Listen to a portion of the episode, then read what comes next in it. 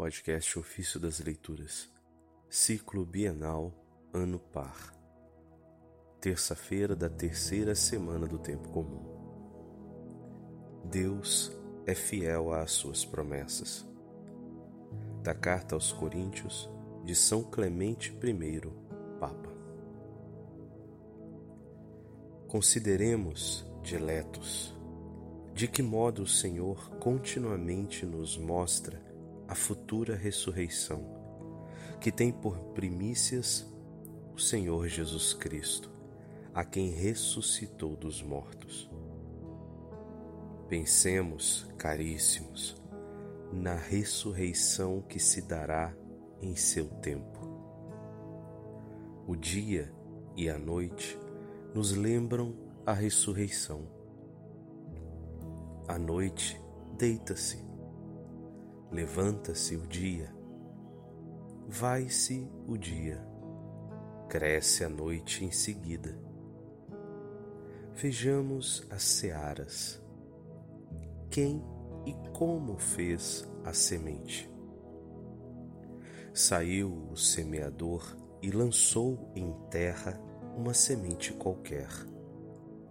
As que caíram limpas e secas na terra se dissolvem depois, pela dissolução, a imensa majestade da divina providência as ressuscita, e de uma só muitas brotam e produzem fruto multiplicado.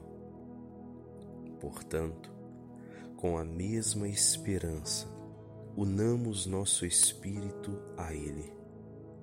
Fiel às suas promessas, e justo nos julgamentos. Ele, que proibiu mentir, com muito mais razão não mentirá. Pois nada é impossível a Deus, e a não ser mentir, que se avive nossa confiança e consideremos tudo como em estreita relação com Ele. Por Sua palavra onipotente, tudo criou, e pode, por uma palavra, tudo destruir. Quem lhe dirá que fizeste? Ou que força resistirá ao seu poder? Quando quer como quer, tudo fará. E nada se omitirá do que uma vez decretou. Tudo está diante de seu olhar, e nenhum pensamento lhe é oculto. Se até os céus narram a glória de Deus, o firmamento anuncia a obra de suas mãos, o dia transmite ao dia a palavra e à noite o conhecimento, e não são falas nem palavras que não se possam ouvir. Esta citação é retirada do Salmo 18, versos 2 e 4.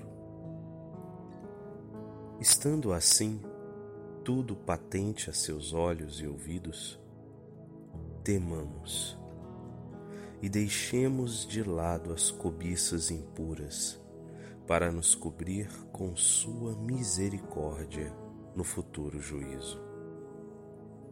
Porque qual de nós poderá fugir de Sua mão poderosa?